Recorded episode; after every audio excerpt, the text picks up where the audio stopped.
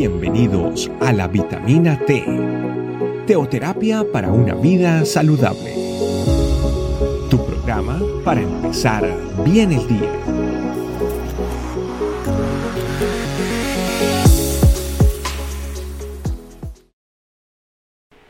Hola familia, ¿cómo están? Bienvenidos una vez más a nuestra vitamina T.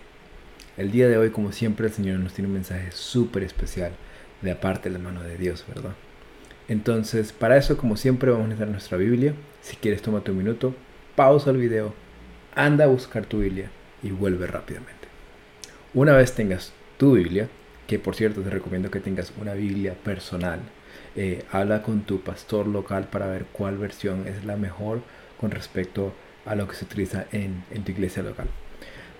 Esta vez vamos a utilizar Reina Valera 1960 y vamos a ir a Lucas 4, 38 y 39. En Lucas 4, 38 y 39 dice, el título dice, Jesús sana a la suegra de Pedro. Entonces Jesús se levantó y salió de la sinagoga y entró a la casa de Simón.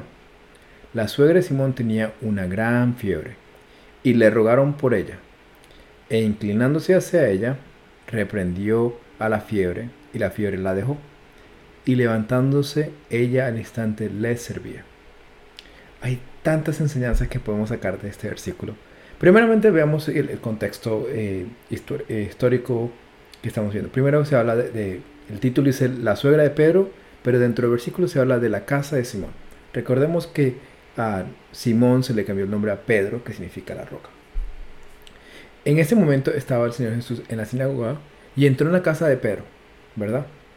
Y lo primero que le dijeron fue, Señor, la suegra de Pedro está enferma. Paremos un segundo ahí. Primero entendamos una cosa. La suegra de Pedro, o sea, eh, para ser suegra tiene que tener esposa.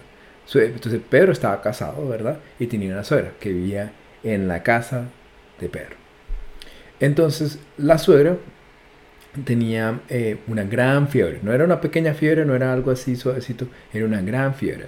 Eh, recordemos que en, el contexto histórico, en esa parte, la, parte de sanidad no era tan efectiva como lo vemos en el día de hoy, que tenemos los hospitales, las clínicas, lugares rápidos que podemos llegar eh, en caso de una fiebre eh, grave, ¿verdad? En estos casos, muchas personas podían estar al riesgo de la muerte por tener una fiebre tan grande. Entonces, ¿qué hicieron? Dijeron, le rogaron por ella. ¿A quién le rogaron? Al Señor. Le pidieron al Señor, por favor, sánala. ¿Verdad? Pero cuando dicen le rogaron, no dicen le rogó Pedro, le rogó una persona, todo le rogaron, muchas personas, o sea, Pedro, la esposa de Pedro, me imagino que estaban ahí también, la, familia, o sea, Pedro tenía una familia, toda la familia, los siervos, todos los que están ahí le decían, Señor, por favor, sánanos. Una de las cosas que nosotros eh, muchas veces caemos es en pedir oración sin nosotros orar. O sea, sí, nosotros como iglesia vamos a estar ahí, vamos a estar ayudándote en oración y vamos a estar contigo en esa oración. Pero también requiere que tú ores. Tú tienes que estar a la vanguardia de la oración en el caso de una enfermedad. En el caso de, en cualquier caso realmente, el Señor eh, siempre nos está diciendo que estemos en oración constante. No esperemos un momento de, de dificultad grave, de una gran fiebre, para poder estar en oración con el Señor. Tenemos que estar en oración constante. Pero también en el caso de una situación como esta, ¿verdad? De enfermedad, nosotros, los que somos eh, los más cercanos a esa persona, o nosotros mismos si somos enfermos, tenemos que estar en la vanguardia de la oración. Tenemos que estar ahí en el frente. Nosotros tenemos que ser los primeros en orar. Eh, muchas veces decimos, pastores, oren por nosotros, amigos, oren por nosotros, hermanos de la fe, oren por nosotros pero nosotros no oramos. Tenemos que tener esa vanguardia de oración. Tenemos que estar allí en la brecha, ¿verdad? Tenemos que estar allí, cuando se hacían las guerras, que se hacían las brechas, ¿verdad? Que están los primeros en la línea, éramos nosotros. Así somos nosotros en la oración. ¿Y qué pasó cuando eh, todas esas personas le rogaron al Señor? ¿Cómo tiene que ser nuestra, nuestra oración? Nuestra oración tiene que ser de ruego sea, de lágrimas, eh, una oración de, quebranto verdadero delante de Dios. Tiene que ser una oración de, de verdad que no diga, Señor, por favor, te lo pido con todo, sabiendo que el Señor es el que lleva todo el control. O sea, Él es el dueño de todas las cosas. Y nosotros tenemos que tener paz con la decisión que Él tome. Sin embargo, también tenemos que estar en esa oración constante y completa, ¿verdad? Con ruego, con lágrimas. Eh, una de las cosas que nuestro, nuestro pastor Bruno Gentina, aquí en Canadá, dice, por los hijos no se, no se ora, se llora, ¿verdad? Y así tenemos que estar nosotros siempre en la presencia de Dios. Uno tiene que estar completamente eh, quebrantado delante del Señor. Porque nosotros tenemos que recordar muy bien quién es nuestro Señor. Nuestro Señor no es cualquier persona, no es una persona que tú, el vecino que tú vas y lo saludas. No, el Señor es el Señor. O sea, una reverencia extrema, ¿verdad? Es nuestro Dios.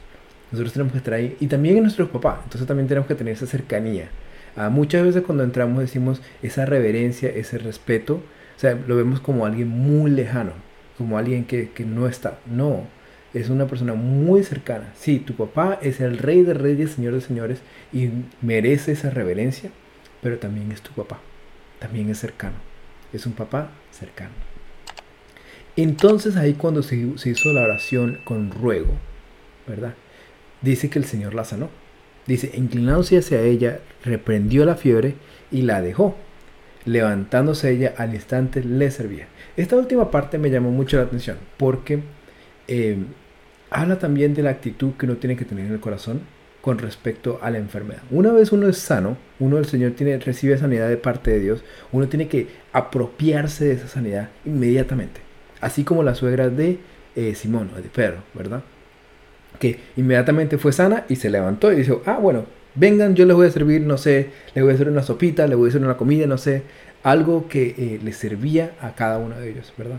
Así tiene que ser nosotros también. Cuando nosotros nos levantamos, tenemos que levantarnos con ánimos, con fuerzas. No podemos simplemente quedarnos ahí derrotados por la enfermedad. Tenemos que levantarnos una vez más. Y como resultado de eso, tiene que ser el servicio a nuestro Dios tenemos que estar ahí también en la vanguardia para orando por otros, también en la vanguardia mirando por las vidas de las demás personas, por esas almas que están perdidas. No perdamos de vista que la misión que nos dio el Señor. Oremos familia. Papito Dios, grande y maravilloso eres. Hiciste los cielos y la tierra, Señor, te mereces toda la reverencia, te mereces todas las cosas, Papito Dios. Todo fue hecho de ti y para ti, Papito Dios. Señor, Queremos ser cercanos contigo y permítenos, Señor, entrar una vez más a tu presencia. Quita de nosotros, Señor, cualquier pecado, cualquier circunstancia que estemos viviendo. Quítalo de cada uno de nosotros. Y Señor, permítenos estar en la vanguardia de la oración. Permítenos ser los primeros en orar. Permítenos ser los primeros en estar ahí enfrente de ti en una situación, ya sea grave o ya tengamos un día normal, un día corriente de, de tranquilidad porque tú lo permitiste. Así, Señor, queremos vivir completamente en agradecimiento contigo, con toda la reverencia, pero también con toda esa cercanía de poder estar contigo. Papito Dios, ¿cómo no darte gracias? ¿Cómo no pedirte por cada uno de esos enfermos, Señor, que los levantes de esa cama de hospital, Señor, y que tengamos esa actitud, Señor, apropiarnos de tu sanidad. En el nombre poderoso de Cristo Jesús, a través del Espíritu Santo, para ti, nuestro Papito Dios familia, como siempre, que no quede en el oír, sino también en el hacer. O sea, tenemos que de verdad comprometernos a estar completamente en oración constante, con ruego y con lágrimas. No toma mucho tiempo, son 5 o 10 minutos que le dediques al Señor. Un ratico acá, un reto allá, ¿verdad? Eso es todo lo que el Señor nos pide a nosotros. Que tengan un día increíble, nos vemos en la siguiente vitamina T. Gracias por acompañarnos. Recuerda que la vitamina T la puedes encontrar en versión audio, video y escrita en nuestra página web, estecamino.com. Te esperamos mañana aquí para tu vitamina T diaria. Teoterapia para una vida saludable.